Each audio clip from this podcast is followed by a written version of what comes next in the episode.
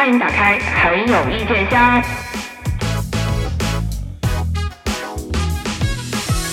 今天这个我不太敢有意见，所以我给他写了一个啦啦队之歌。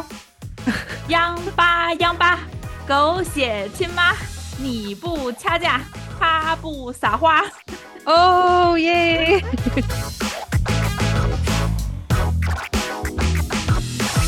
真的是狗血的一配呀、这俩。对对对，央八真的是所有央视频道里最接地气的一个。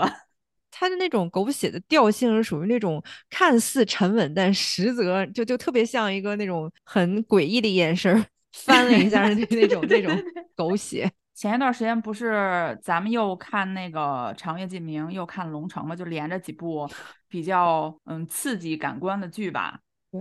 完事儿之后，我突然发现我对剧的那个包容度变得好大呀！最近上几部剧我都说，哎，这个还可以。我 我感觉我的我的审美 突然有了一定程度的变化。把你就是视野扩开了，你知道吗？对对对，就就人一下看老开了，啥都可以接受。一下包容了世间很多不同的审美。最近上那个《平凡之路》，嗯，你给我好好说。但是你你喜欢，你不能影响我说呀，对吧？《平凡之路》是这样的，当时看的时候，因为他前几集确实很精彩嘛，就是他尤其是讲那个小职场那个劲儿，是我觉得比较近些年来，尤其是我们律政剧里面讲的比较贴近现实的。就好家伙，不给你在法庭上义正呃辞严，道对德高对对对对，制高就不是点了。不是嗯那种呃高大上精英。当然一开始不是有一什么环境律所，还是介绍那种比较高大上的那种嗯偏、嗯偏美式的那种精英范儿的律所嘛。但是 anyway，他嗯们主人公在这个律所还是比较贴近现实的嘛。然嗯后我当时还说，哎。央八怎么回事？是不是自己播完《龙城》也不好意思了？赶赶紧给我播一个就是正常点儿剧。没想到后面就开始你知道出轨，后边怎么了？后边离婚、出轨、小三儿来来去离婚、出轨、小三儿。这就这就是就是你知道吗？央妈贴近人民生活的那个 表现点。哎，算了算了，我不我不装了。我其实喜欢这部剧跟央妈没有关系，就是因为这剧里边儿的这个攀岩，我们大林子，哎呀，我好真的我我对大林子就属于那种他干啥我都觉得好，像前段时间他不是自己也爆了个绯闻嘛，可能是半夜跟小姑娘约，然后。也是好聚好散，也没出什么事儿，结果人家小姑娘就不知道怎么了，决定在微博上爆他嘛。嗯，为啥就是按说要要搁别人，就是其实就是俩人不算正不算男女朋友，就是算嗯一个就是玩的很开心的小伙伴儿，嗯，但是没有正常交往。然后那个小姑娘后边儿就偷了一个他俩的那个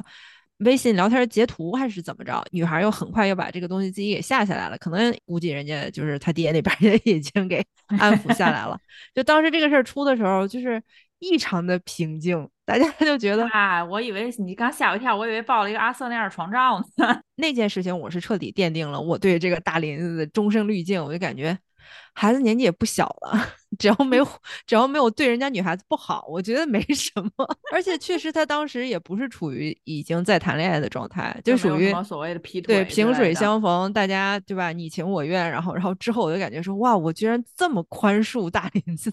你对他滤镜确实挺挺高的。对，而且我看这部剧，我就感觉，就是大家其实对他一个比较大的诟病，就是演什么都觉得他在演他自己嘛。就是这个事情，我们也说了无数其他的男演员了，但是放在大林子身上，我还是同一个，我就想说，演他自己不好吗？就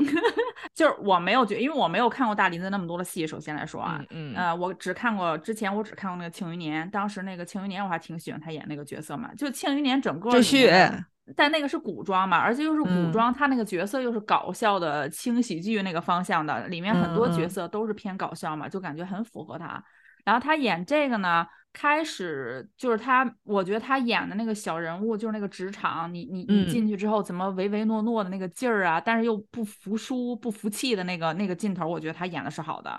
我并不觉得怎么说呢，也也有可能当他演到第十部剧，我看还是这样子，我就会出一期。他怎么也演自己？林子又演了一个自己。哎，你不用你不用等到第十部，我跟你说，他他永远会 演的都想演他自己。我觉得他的问题是，因为我觉他自己我觉得他不是演自己很放得开。嗯，我觉得他不是在演自己，我觉得是因为他是一个非常适合演这种小人小人物的角色的演员。对，我觉得他应该提高。就是我那天在微信跟你说，哦，我说完之后，小郑说，我不管，我就是 对大林子有理解，我们大林子好着呢。就是他的台词。他之所以让大家觉得，可是他的台词，嗯嗯嗯，就是像 像，你看我本能反应就是。我们大连这台词功底，你跟那些哥哥们比一比，真的哎，算了。但是理智告诉我，大林的台词确实曲艺腔很重，跟他爹唱京戏一样，唱人都是梆子味儿。没错，就是他台词是清楚的，是清晰的。嗯嗯。但是就是相声腔太重了，然后尤其是他有大量台词连续输出的时候，那那个相声腔就控制不住。我觉得他如果是间断性的说台词，他可能自己还知道控制一下。就是一旦有大量输出，那个台词里面再有一点说。让你的角色变得丰富，更贴近小市民、小人物，然后你就让他趣味性一点，他表现出来就更像在说相声。而且我我感觉里边好多那种就是很口语化的、很你来我往的那种很多话，可能未必都不是编剧写的，可能都是他临场发挥的。然后尤其是他跟他女朋友有一些互动的那些，就是两个人单独相处的小细节啊，或者说他跟那个舒赛赛。互怼的那些那些那个小花瓣儿什么的，我就感觉我说哎，大林子你真的是你好可爱，但是 你的但是你这个曲艺腔 有点比他爹强多 了。对对对，我就想他其实是根本就不可能演一个不是自己的人，他还有一个可能性。我觉得郭德纲在就我看过的，郭德纲早年间有一个什么类似于情景喜剧的一个剧，然后他好多这种剧呢啊，就他说话就感觉马上就要拍一下那个叫什么惊堂惊堂木，所以你这么一看的话，是不是这种大连在进步挺大的？我觉得是因为大林子的师傅是于谦儿，哎，嗯，对，就是本身就是大林子，因为他也演过话剧嘛。哎，我现在真妥妥的一个 那个饭圈儿，快，大家这期留言，这不是我们饭圈女孩啊，是我们弟弟，我们弟弟之前也演过那个就是话剧嘛，也是很认真的演过话剧，然后。其实他演戏，我感觉也别往高里瞄吧，就是他也别指望着自己能演出一个怎么着，对吧？就是入木三分那么一个角色。我感觉他要是想演戏，就把这种市井小人物演好了就行，就也没人指望着他演一个怎么怎么着。但是话说到这儿了，他接下来又有一个新剧，是新剧是新电影，跟吴镇宇的，还是个小悬疑哦。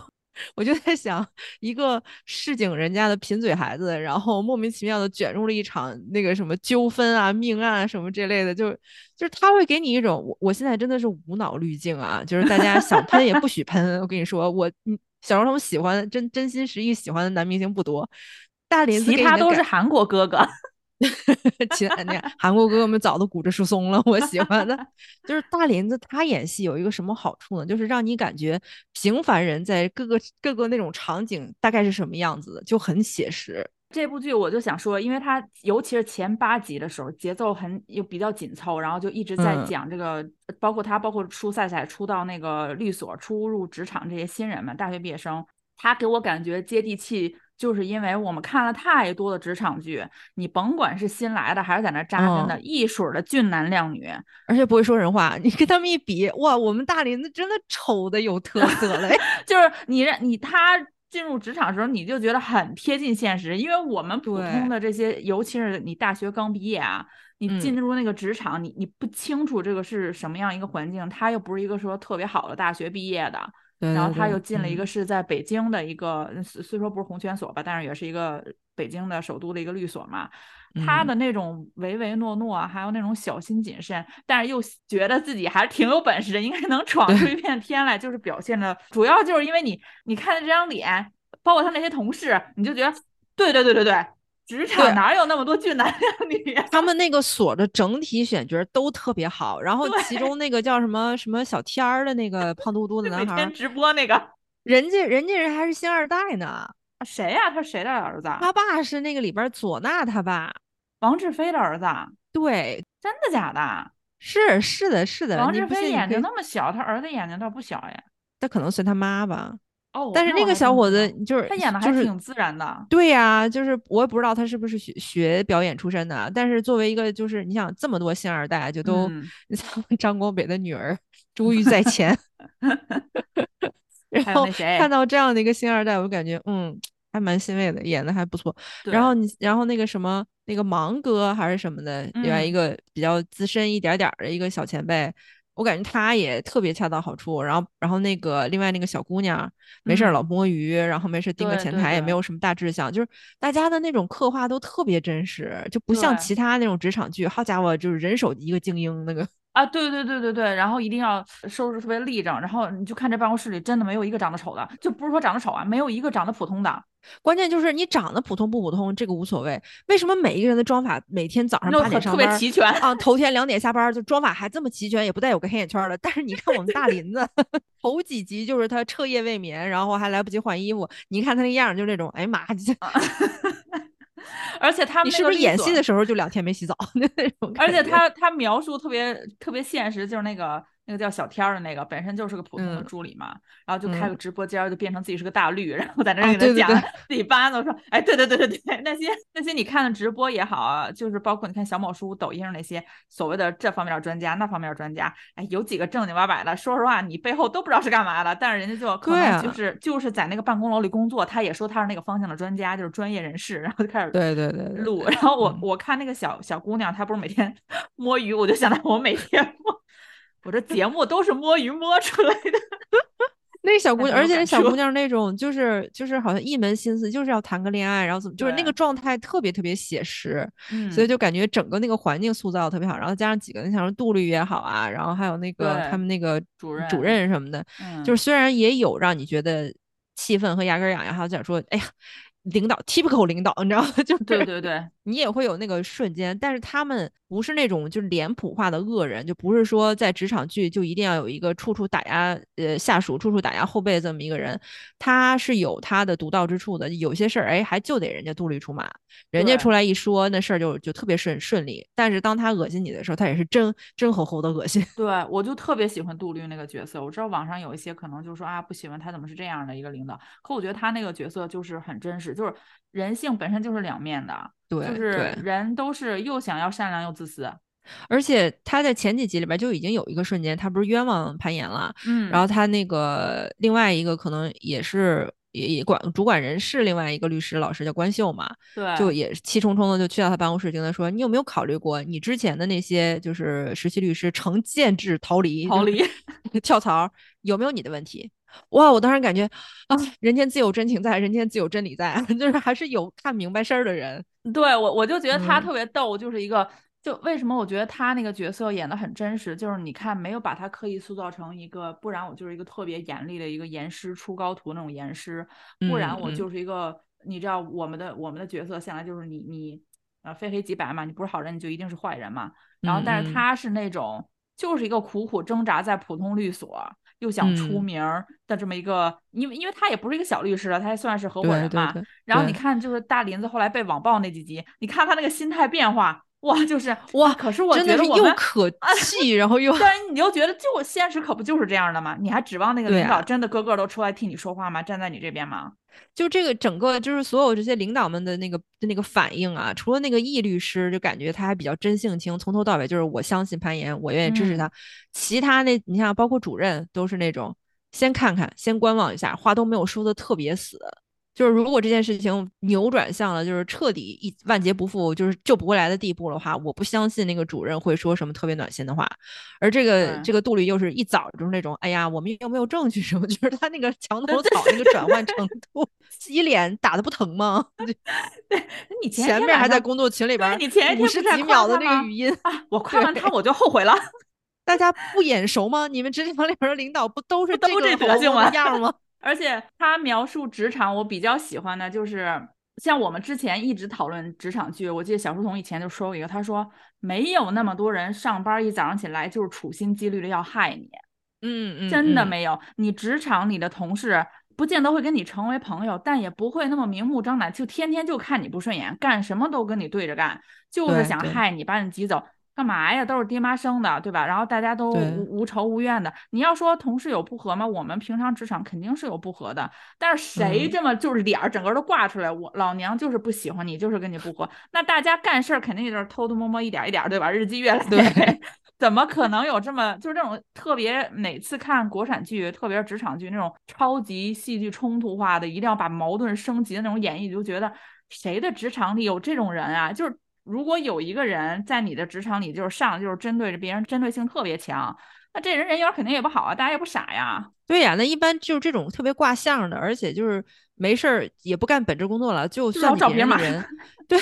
早就让更厉害的人铲走了呀。对呀，这这这就我们我们一说职场，我觉得职场就跟打太极一样嘛，就是嗯，无限的拉扯，大家谁都不是说那那种小小天真，但是谁也不是说真的特别狠，到这来恨不得把同事给逼死啊，然后就怎么着。就我们就是一个正常的工作环境嘛。我对这部剧的诟病是前七集吧，就是讲他们一开始职场，我觉得非常精彩。后面处理案子有点拖沓。嗯，就是他案子不，就是他这个不是典型的那种，就是呃结构比较明快的律政剧，因为一般我们。比较喜欢看比较过瘾那种律政剧，比如两集一个案子，三集一个案子，那种你那个节奏感会比较好。他这个你像网暴案就绵延了几集呀，然后就佐娜他妈要离不离的有好几集，对。然后这最新更新的第十几集里边又出一个离婚案子，就是可以理解，就是现在婚姻状况啊，什么两性关系是社会热点嘛，就是肯定就是在像这些。处理平时非诉讼业务的这些律师们，他们打交道的像什么财产啦、什么继承啦，还有婚姻啦、离婚了这种事情会比较多。但是这么高密度的 离婚案子，就有一点感觉，你前一秒不是刚 两集以前你们刚刚处理完，怎么又开始？我这个就要想到之前我们去年聊过那个奇怪的律师与英语嘛，嗯嗯嗯，那个的节奏就相对比较快，基本上两集一个案子。对，那个的那个。节目创作的架构就很明晰，它是那种特别典型的好莱坞剧，是第一部分、第二部分、第三部分怎样，就是每一集有一个架构，然后两集一个，然后就是四集一个小弧度，然后整整季是一个大弧度什么那类的，它那个格式特别明明晰。但是像咱们国内的很多电视剧，它未必就是它不一定需要采取这种格式。但是我觉得那个剧情的拖沓里面，这个时候我要要说了，虽然你是粉丝，我觉得剧情拖沓有一个原因，就是因为他可能为了强调这几个主要角色之间那种台词的互动，就给灌输了大量的这样你来我往的这种口水的词，其实没有太大的意义，完全可以有的是可以省略的，或者把它剪短。但是就感觉那些那叫什么重复性话语太多，来回来去的说，所以导致那一个案子明明可以。半集讲完的故事，它扩到了一集，然后两集可以结束的案子，它可能可以讲到三到四集。我是觉得，就是里边那些你来我往台词里边，就是给舒赛赛和佐娜的稍微多了一点，给大林子刚刚好。我我觉得都给的都有点多，就他们仨坐在一起讨论呀，或者是他跟那个舒赛赛。哎，但是说到这个舒赛赛。我不得不说，这个叫这个演员叫什么？燕子东是吧？嗯嗯嗯，对，嗯，他在我这儿洗白了。哎，我没有看过他以前演的其他剧，就是刚开始他那个角色一出现的时候，感觉说哇，这人怎么这么讨厌？但是演着演着就觉得，哦，就是你的讨厌是有有理由的，然后你现在慢慢变得不那么讨厌了，也是有过程的。他那个人设立得住，对，对对对对。但是哎哎，他一上来那几句英文，哇，吓死我！就是咱。咱慢不说，您是牛津回来，您这口音对吧？您配音老师的这口音是不是有点不对地方？但是就是那几句词儿，哎，我的妈，Google 翻译来的吧？他之前演过那个《三十而已》，跟毛晓彤一起搭。当时他演那个角色超级烦人，是一个绿茶。就是关晓彤一进单位，就是第一天认识他，他就开姐姐姐姐，哎，你帮我干这个吧，姐姐我帮你干那个吧，天天姐姐姐姐。然后我当时看的时候，我就说谁是你姐，滚！然后，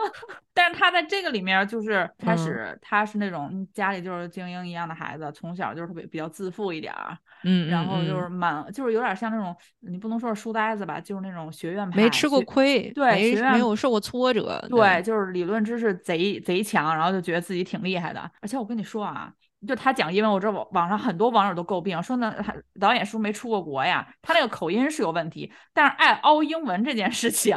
跟他出国多少年没关系。我跟你说，不是，就是其实他爱凹英文这件事情，嗯，你知道有一个点，就整个把我给整大崩溃，就是因为他偶尔会成成句成句的说嘛，这个我可以理解。然后 有一个有一个段落是他在家跟他妈不是闹别扭什么的，他妈就在那絮絮叨叨絮絮叨叨说你怎么怎么样，你要理解我们什么什么。他跟他妈反驳，firstly，然后一堆中文，这个就就没有这个必要了吧？我觉得，哎，这是什么梗来着？我看就没有这个必要了吧？就是那那个那叫什么中英夹杂式的说话方式。完了，还有他什么？他们刚开始去那个去面试的时候，就说：“哦，你是哪儿的？哦，我是我是 Oxford 什么那种。”我想说，啊，你们知不知道你们这样有多讨人厌？就是而且最关键的是，最诚心把名校派的人给给给那个叫什么抹黑他们。这个剧就是他讲那个就是第一个那个张如梅的那个离婚官司的时候，嗯我稍微觉得他他拖沓就拖沓在他花了太长的篇幅去讲他怎么，你知道，又是那种我努力，我付出，我相信客户能够看到我的诚意，然后一遍一遍的去找他。就是我，这是我特别不喜欢国产律政剧的一个地方。就是这个剧还好啊，就是我们大部分国产的律政剧都是一定要把这个律师最最后塑造成坚持公平正义。我不反嗯对宣传公平正义这件事情，但我觉得律师的专业性在我看来要高于所谓的这个，也不能说不高于公平正义吧，就是律师应该是为他所代理的那个客户负责的。嗯，就是嗯怎么讲？因为我们的大陆就是有，就是很多很多，咱们国内很多律政剧，它特别容易落入一种道德的那个窠啊，臼，对，就是他认为，就是用编剧认为的道德理念来来描述那个整个律政行业从业者。其实没其实当时就是因为我就本科的那个在法政学校里边的那个经验嘛，就是我们周周围的同学就总会说，基本上你第一堂课就是问。你如果要是从业的话，你是就是你你是来干嘛的？就基本上你在从业的头几年，就会把你这个我是来伸张正义，我是来对吧？就是要要让公平正义以就是洒满人间这种想法给你彻底打碎。没错，我觉得这个是正确的，因为我因为我觉得我们如果是一个法治社会来讲嘛，你怎么维护司法的公平正义啊？我维护的不是社会的公平正义，他们维护的应该是司法的公平正义，这是律师这个职业的职责所在嘛。就是而且我们国内现在法律也是嘛，是疑罪从无嘛，就是你都无嗯法确定法官没有判案之前，为什么这个道德就先给架到那儿了？你你就是帮坏人那波儿了，你不能帮资本家啊、你不能帮所谓的社会上觉得这个这个坏人谁谁是坏人谁是好人？那你看那个网暴那个案子，嗯，不到最后的时候，你能确定谁是好人谁是坏人吗？网友就跟着节奏走了。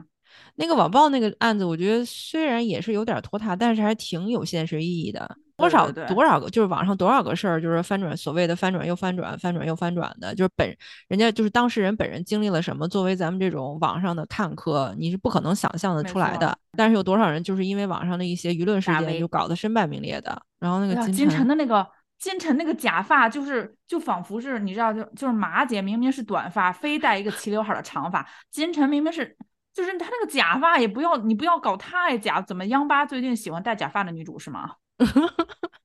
其实金晨是不是本人发量不是特别多，然后必须要戴假发？他们说是那个是因为金晨长得过美，然后、那这个理由也是，嗯，嗯，就是说想塑造，就是想完全营造这个律所，就是特别接地气。哦，想把他塑造成一个平凡人是吗？啊，但反正就是我说我说，可是他戴完这个假发，反倒更加的扎眼，不觉得有多平凡？我只是我只是看到金晨这个造型了以后，我就第一反应就是他身体还好吗？就跟 看之前罗云熙一样，太瘦了。好瘦，他真的好瘦。你想他上本身就会这么瘦对吧？？对，就是就是有一个英文里边有个说法，就是 camera as ten pounds 嘛，就是你上镜你就整个人就好像胖十斤一样。他如果要是上镜就是这个样子，他私他私下里得瘦成什么样啊？就很让人担心他的身体健康，而且他的脸是怎么回事啊？就是以前不觉得这么歪呀、为什么现在就是这么不我就觉得他对称呢？脸那个塑胶感有点重，最近看不知道为啥嗯，嗯，我很担心他说着说话就是那个嘴掉了，你知道吗？因为他嘴唇特别厚，脸又特别特别的，就是因为他脸上那个塑胶感啊，或者说那个就是虚假感，就让你感觉他是个机器人，就是说着说着嘎嘣儿下巴掉了，嘴唇掉没电池了。但是他在里边贡献了一，他那个角色贡献了一句台词，我好喜欢，就是那个舒赛赛特别贱兮兮的问他，嗯，那总大姐，你到时候想找个什么样的呀？嗯，我不喜欢人类。啊啊，你不喜欢人类？对，我不喜欢喘气儿的。就是说的好，他那个台词还是蛮好的，我就就是他那句台词就特别符合他那个角色，就是经历了这样的家庭，完了以后工作怎么怎么，就是现在职场女性，然后在经历了原生家庭创伤之后，感觉喜欢个喘气儿的也是挺不容易的。我看完这部剧的时候，就是那因为前一段时间因为受了很多伤害嘛，所以近期 上的剧我都是抱着小心翼翼的这种态度嗯去尝试着看一看。然后我就看了那个就是芒果上的那个新剧嘛，就叫宋茜和陈妍希演的那个剧，叫什么《温暖的甜蜜的》。哎，你就说啊，是不是国产剧现在就不会起名了？就是后来是有一种这种趋势，就是越来越不着调那个名字。嘚嘚嘚嘚嘚嘚，这什么玩意儿？你你是找不清楚你们这个剧主演是哪个吗？定个主语这么费劲吗？不是不让用主语了吗？现在姐姐也不让用了。可是你看那个，就包括那个《平凡之路》也是，哎，前段时间《人生之路》《青春之路》嗯然后这个来个《平凡之路》，哎，不过不得不说，我还是挺吃惊的。就是当时那个官宣说《平凡之路》怎么怎么样的时候，我想说《平凡之路》主题曲，他敢不敢把朴树的《平凡之路》买下来？他放了，他它里面真的买了放了了一首，放了好几啊首朴树的歌。然后我想说，哇，不一定很有钱，因为朴树他挺缺钱的。嗯，对对对，给点钱就行。哎呀，对，就像那个什么温暖的、甜蜜甜的蜜的什么这种，就就感觉特别的敷衍人。嗯，宋茜的演技是有进步的，主要是她那个哭戏，前面跟那个就是我我都不知道，说实话这里面谁是男主啊，谁是男一，反正就她跟陆毅那个角色 分手那几场，她自己她跟陆毅感情线，嗯，他跟陆毅超级不搭。我跟你说，他跟陆毅嗯刚开始出现，就是说他俩是一对儿的时候，就特别像是同时来参加一个真人秀的两个嘉宾，一点儿都不搭。然后他俩很像叔侄哎，就是谁？因为宋茜的那个御姐的性，那叫什么性情还是调性？性嗯对，特别的明显，他非常适合搭年下。你就看吧，宋茜的剧凡是出彩的，你看那个《下一站幸福》，还有之前那个节爱什么黄景瑜演的，想不起来名字了，就那个也是年下。他凡是搭年下都挺出彩的。黄景瑜跟就他是年下呀。但是宋茜本人之前就是我一直对他就是好感度很强嘛，但是之前他去参加那个毛血旺的时候，嗯不是在说，嗯、是说起什么来？就说如果要是你对象在台上领完奖了以后，就是直接现场跟你求婚，你能不能接受？嗯，他在那说啊，不行不行不是，然后就开始幻想了一堆，说不行，然后就开始说什么情况我能接受，什么情况我能接受。我想说，Victoria，你嘴好碎，就 他就是嘴碎。我以前不没注意，你知道吗？不好吵觉得他嘴很 碎，幻想一个恋爱求婚场景，居然还还这么多，这个不行，那个不行，这个不行，那个不行。所以说他上综艺就属于那种绝对的话不落地的那种，特别啊说他是那个近期少有毛血旺特别吵的一期，因为他进去一直能啊说。反正他在这个剧里面吧，他前两场那个哭戏哭的特别好嘛。就这个剧别的就没什么可夸的，就只有他那个哭 戏有哭戏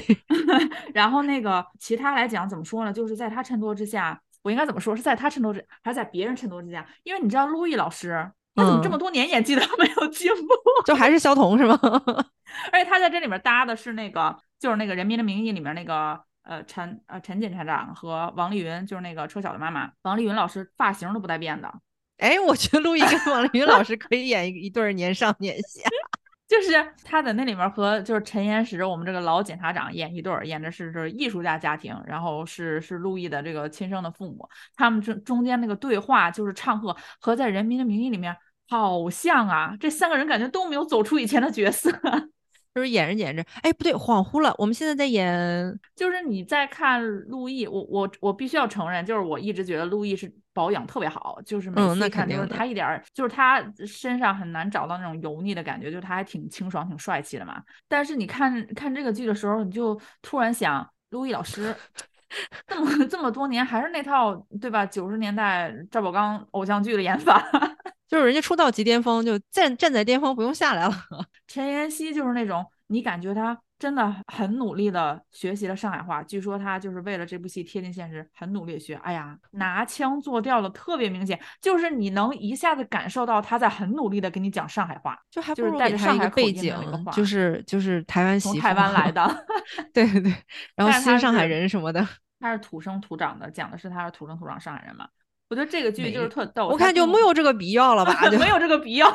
它的定位是都市情感剧，哎，我的妈呀，真是都市情感剧，这里面就没有跟情感不沾边儿的。哎呦，我的天呐，布满了就是千丝万缕，就是情感的网啊。先是你看这些这些要素啊，就是我们现代所谓的情感剧这些要素，这个剧里全有。宋茜演女主是男友的地下恋人四年，因为这个啊男主呢是个半呃算半个公众人物吧，算艺术家嘛，然后呢就一直隐秘了自己离婚这件事儿，为了保护自己的儿子。这个男主的前妻呢就从国外回来了，又想跟他复婚，然后呢这个父母就觉得为了孙子就支持他俩复婚，就反对他给孩子找一个后妈。就是宋茜演这个角色呢，就啊那好，那我们分手吧，就是分手了。分手之后呢，她就搬去上海找她这个闺蜜，她闺蜜就是陈妍希演这个角色嘛。父母虽然是高级知识分子，但是也催婚，于是她又在上海呢琢磨起了假扮情侣这件事儿，就找了一个人跟她假扮情侣。然后呢，她还跟那个孙坚，生活中那么多独立女性，搞清自己的现生活现状，怎么在电视剧里边就全没了？这些人就是遇到这种情况就必须要假扮是吗？就是唯一出路了是吗？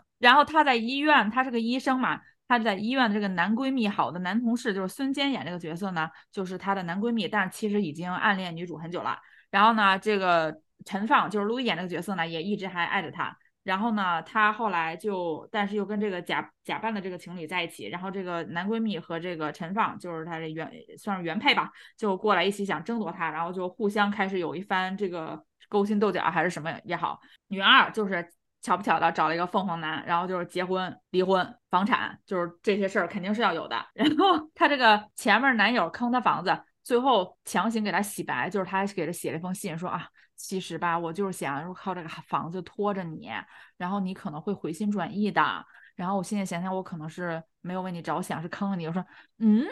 感觉你浪费这男演员的演技，他前面正演的 让人那么咬牙切齿，然后你到后面男演员自己可能都不知道自己演的是一个强行洗白，你知道吧？就感觉你不觉得现代这些现代都市情感剧里的狗血元素，这个剧里都都集结全了吗？就是把所有你能发生的这些元素都集中在了一个人的身上。就是就是这个这个女主，就是女一跟女二，她们要敢把自己的经历发到小某书上，对让人骂死。我跟你说，对，到那种程度。就是女主的人设就是感觉有点冲突嘛，因为她本身是，你看她处理她闺蜜的那个恋情也好，她在开场显示出来一个就是完全不会被 PUA，就是一个特别怎么讲，就是独立女性，特别清醒，然后特别果断决绝的一个人。可是呢，嗯她又是一个坚持了四年可以隐忍，就觉得这个地下恋情 OK，我我为了这个男的我可以忍受，就感觉。嗯，那那你到底是想说他是哪一边儿的？就就就是，所以说，所以说，就是很多创作者他根本就没有搞清人物的动机，就瞎写八写。而且而且孙坚孙坚那张脸，他就是个男闺蜜啊。你要说他爱上陆毅那个角色，我倒是有可能相信。对对对对对对，就是他爱上宋茜，你是不是有点强人所难了？就你还不如把孙坚这个角色就是塑造成一点更那样一点儿的，就是她就是一个闺嗯蜜，她是那种特别对对对就是看哪个男的靠近我的这个女性朋友，我都不高兴，然后我都能那个出主意给他拆散，然后又又一副假装的，我跟你说我是一个真男人，我替你去鉴别他们，这个反倒更有意思一点儿。然后我就不得不说这个剧的职场，因为我们刚才聊那个《平凡之路》，我是先看了《平凡之路》，再看的这个嘛。这个就是为了制造矛盾冲突而刻意搞冲突，就是所有人都憋着害你是吗？啊，就是那个医院里面那个护士主任看他不顺眼，早就看他不顺眼了，就给他穿小鞋。对呀、你也说是穿小鞋，您您你们这种挤兑他的方式不是穿小鞋扔砖头啊，就是什么啊？你是你是小三就特别逗，因为他不是。地下恋人嘛，就是说他俩关系一直特别严密，因为这男的是半公众人物嘛，就是怕他这个谈恋爱这个关系给爆出来嘛。嗯，可是这么隐秘，就是但是在医院就可以牵手下班儿，然后同事就嗯不小心拍到了。后来这个男的就是大家都不知道他离婚了嘛，就就报道说他跟他的妻子儿子，然后就网传就是他有他是小三，然后医嗯院群里就炸开锅了，然后这些护士就特别横，我不给小三搭手做手术。哇，就直接把那个就是专业精神和职业操守就是抛出脑后了是吗？就是我我就说咱们正常的职场应该没有这么明目张胆挤兑人的吧？大家都不不不敢这么说的呀。对呀，你你就是领导给你穿小鞋，就说这个护士后来讲说是是那个领导是主任的亲戚，领导就不喜欢他嘛，然后就觉得他他是留学回来的有傲气，但是穿小鞋，领导也也不傻呀，这领导怎么当上领导啊？这这家伙穿着小鞋，巴不得别人不知道啊，嗯，领导也是第一次给人穿小鞋儿，穿不好 瞎以前一穿。直是个好人。对 对，因为实在是突破了自己的道德呃道德围栏，然后 迫不得已。就是每次一嗯讲现代女性都市情感剧，我就发现这些现代女性都挺有钱的，都是 特别小资。她们俩一个是闺蜜，一个是土生土长上海人，上海有房；一个嗯是在北京，北京有套公寓。陈妍希在上海，她是一个大专毕业，在一个设计公司里面做设计师，这么能挣吗？然后就付了首付，那是不是还还是家里家里分的呀，或什么的？对他妈妈说给他掏了一部分钱，然后嗯宋茜这个角色呢，就是三十岁左右刚海归回来，呃，是可能是个精英骨干吧，在一个公立的医院挣这么老多钱嘛，就是直接在北京，主要是他为了让这个事情合理化吧，他也主创团队也知道北上广的房价是什么样的，他为了让这个合理化，还还时不时要强调，花好多台词强调我为什么能买到这个房房子，就是这房子，比如说呃，其实只要几百万，它地段不好，然后他什么房主急着要钱，有急事儿，就是编好多个理由来让我们信服。哦，所以就是就是我们我们女主角捡了个漏呗。对，因为他们两个后来就是那个陈妍希那角色离婚之后，就说他就他不是给人装修嘛，他给了这个就是呃金超演那个角色装修房子是哎上海的洋楼哎，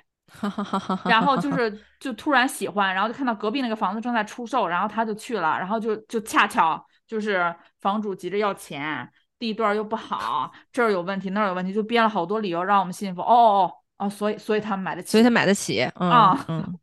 就哇，就是北上广的那个，对，北上广的独立就是独立职业女性想要买房子，那真的是 人得得得人家房主多倒霉啊，你得，大家每天都盼着这个就是业主们 遭出事儿没，对，遭罪，然后急于出手一套房子，他怎么没有把这个房子写成凶宅呢？真的是想象力还是不够丰富，就真的就是你感觉。就这种剧里面都是一个套路，就是女主的感情特别不顺利，但是生活特别容易。就只要他想生活的好，他一定是有一个大平层，有一个独立的小院儿。就他生活上看上去特别无忧，然后你就会琢磨，哎呀，那他可能生活里就欠一段稳定的感情了。但是他就是找到的男的，不是背叛他，就是对他不好。哎，你这就是你都能做得起那小院儿了。你还找男的干嘛呀？对呀，就是朋友们，你们知道吗？如果一个独独立的女性，然后而且还有一份稳定的工作和自己向往的事业，然后她生活中波澜不惊，没有任何那个苦恼的话，她就不找了。我跟你 说，对，我干嘛呀？我过得这么好，我这么幸福，我找一个人来恶心我来，我不找了就。然后宋茜辞职了之后，从北京辞职去上海找不着工作，哎，然后这个孙坚立刻就变身了，在上海有一个私人医院的院长，然后就能给她这个闺蜜。就你感觉她哪哪不顺？咱们都特别不会交朋友，我跟你说。就是你感觉这种剧里就是想给这些女性创造所谓的挫折，让她们成长。但是后面一看呢，她哪哪都都行啊，就是都有一把手伸出来推她一把呀。她她也不用太担心自己，她出门都不用都不用睁眼，就是直接就是直接往路上路上走，肯定撞不死你。对，绝对没事儿，绝对没事儿。不可能，幸运不可能成为一个人超能力。你靠幸运能干成什么事儿？我幸运。大爷，您幸福吗？我幸运。对，你不觉得特逗吗？同时跟陈妍希的剧对打的是她老公的戏。哎，对对对，就是陈晓他上的那个《云香传》，他不是跟毛晓彤吗？还是俩人起搭了，怎么怎么着？我真的就是我像这种特别不爱看古装言情剧的人，我那天也不知道哪根筋就抽了，我就说看看吧。然后 我生生看了六集，我们节目真的，我生生看了六集，看到最后第六集结束的时候，我就有一个嗯，就是淡淡的一个评价，就是。这是什么跟什么啊？除了这个，我说不出别的来了。就是好看，我也说不出来；不好看，我也说不出来。什么妆法啦，什么妆造啦，什么置景啦，什么故事线，我全都说不出来。我就只有一个，这是什么跟什么啊？他塌的如此之平淡，你知道吗？我觉得他这也是犯了那个毛病，他好像什么都想占。你感觉他好像想跟你往深刻了讲。但是他想讲一个那个阴谋大故事的那种，什么？包括什么人间呃叫什么人世艰辛呐？但是他好像又没有挖深，就是又很浮于表面。然后呢，他又想把这个宏大叙事。然后又讲一下这个帮派和这个对吧富商，然后再加上又有武侠什么什么云那个叫什么云台嘛，又有武侠那个感觉，但是他可能又不愿意放弃这个搞笑那面，他又融了很多现代化的东西进去。就是一般普通那种古偶，就是很明显他会融融入很多现代些台词也好，或者一些我们现在的一个一个事情，呃，然后他把它放到古代，把它古代化。但是你一看就明白，你就会心一笑，哦哦，这是我们的什么什么什么，然后他给他挪到古代，但我感觉他又他又不愿意把自己定位为一个古偶，他可能觉得古偶 low，对，他想把自己往大了整，你知道吗？就这个《云香传》的气质就很像什么呢？就像很就很像陈坤所有扑街的古装片儿，什么《天盛长歌》啦，什么《风起陇西》啦，真的就是陈坤所有扑街的古装片儿，就都跟这个东西有异曲同工之妙。陈晓，你要悠着点啊，你千万不要步你那个。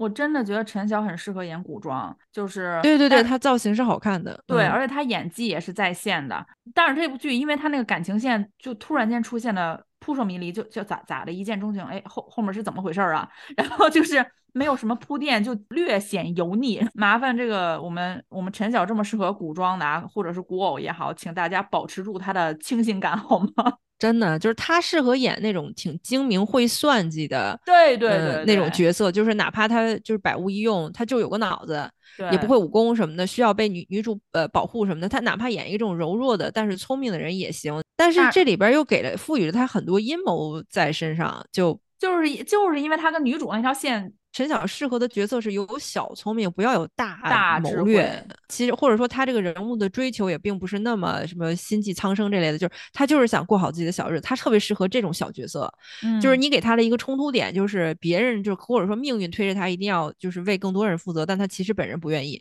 他要是演这种角色，我觉得一演一个准儿，大家都会愿意信服的。但是像这个角色就属于身身上又带着任务，完了还要再谈个恋爱，完了还得再精明，一下就觉得有点。过度负荷了，就是说这个剧整体就是从从内而外的 过度负荷，对对对，有点太累了。那我们要不要推那个呀？就是之前你推我看的那个。我真的，我跟大家推一个特别特别好玩的东西，就有一种，我跟你说，我我前两天在街头吃了个臭豆腐，特别好吃，全资进组都给我去看。这爱奇艺的，爱奇艺的，它是一个网剧嘛，就是很久很久没有看这种就是一集十分钟的网剧了，你知道吗？你说它是网剧吧？你看他那个那个吐槽号，你知道吗？对对，就是他这个网剧，就是他这个网剧的气质之有游离啊，就是 他他他拍主角自己带钱全资进组拍戏，就是戏中戏嘛，本身就是这么一个设定。对对。但是你又能感觉到这个戏的主角陈先生，他。很想拍 古装剧，于是呢，就在很多集目里边，就根本没有他跟编剧的互动，或者他说咔，你们这个剧情根本就不合理，就根本没有他吐槽的部分，就是他自己纯演了一个古装剧，就感觉有的有的剧集他其实是在跟那个里边的编剧角色也好，导演角色互动，就是在说你们现在这些什么古偶剧怎么怎么样，怎么怎么烂，有就是你看到这些你就感觉说哇这个剧好清奇，但是下一集全集他都在自己演。嗯，因为小儿童推荐我看，因为一集很短嘛，然后我就去看了。他是那种他自以为自己是代替观众去吐槽现在古偶的乱象啊，对，其实他自己才是也是那个古偶乱象的一份子，你知道吗？就是他自己的吐槽也是在乱象之中呢。对对，就是很像我们现在内娱的一些。风气嘛，就是哎呀，这这么好像说不太友好，就是说你经常看一些所谓的圈内人吐槽或者爆料或者什么的，但其实 他可能也是我们吐槽的一部分。就是你以为你是局外人吗？你以为你看得很清楚吗？其实不然。真的，他那个角色，因为首先你去看你就知道了，丑。哎，真的就是他，他完美的诠释了什么叫长得丑就别拍古装。我跟你说。而且那种你知道，就是古装那种男主的那个造型，你知道，就是那种头套前面还带个弯儿，真的，大家都去看他，他真的是好丑。就是你看他去吐槽，比如说他去跟编剧吐槽，哪有这这这古偶是怎么见面就得亲呐？这这这男的女的有这么帅有这么呃有这么帅有这么漂亮吗？然后一看他自己那张脸，还好意思来演古偶，你就觉得。格外的搞笑，这个吐槽，就整个剧有一种特别就是复杂的行为艺术的感觉。对对对，就是他的那个反讽是双份儿的，就是你第一个弯儿，你还能再转。对对对，就是他他的存在本身就是一个反讽了，而且这个剧里边刚开始他自己就是绝对的就是纯纯大男主，然后后边中间他会加一些各种各样的女演员给他配啊，或者说他自己的好朋友会进来演戏，但是他都没有想到。编剧才是这个这个网剧里边纯纯的大女主，那个编剧小姑娘太可爱了，特别可爱。她底下我就看那个爱奇艺底下网友留言就说：“我真的是为了编剧姐姐充了会员。”对 对，因为那个编剧她肯定不是职业演员的，我觉得，但是她演的特别特别真诚啊。然后对对，好好几个镜头里边，这个编剧姐姐的粉底 色差好大，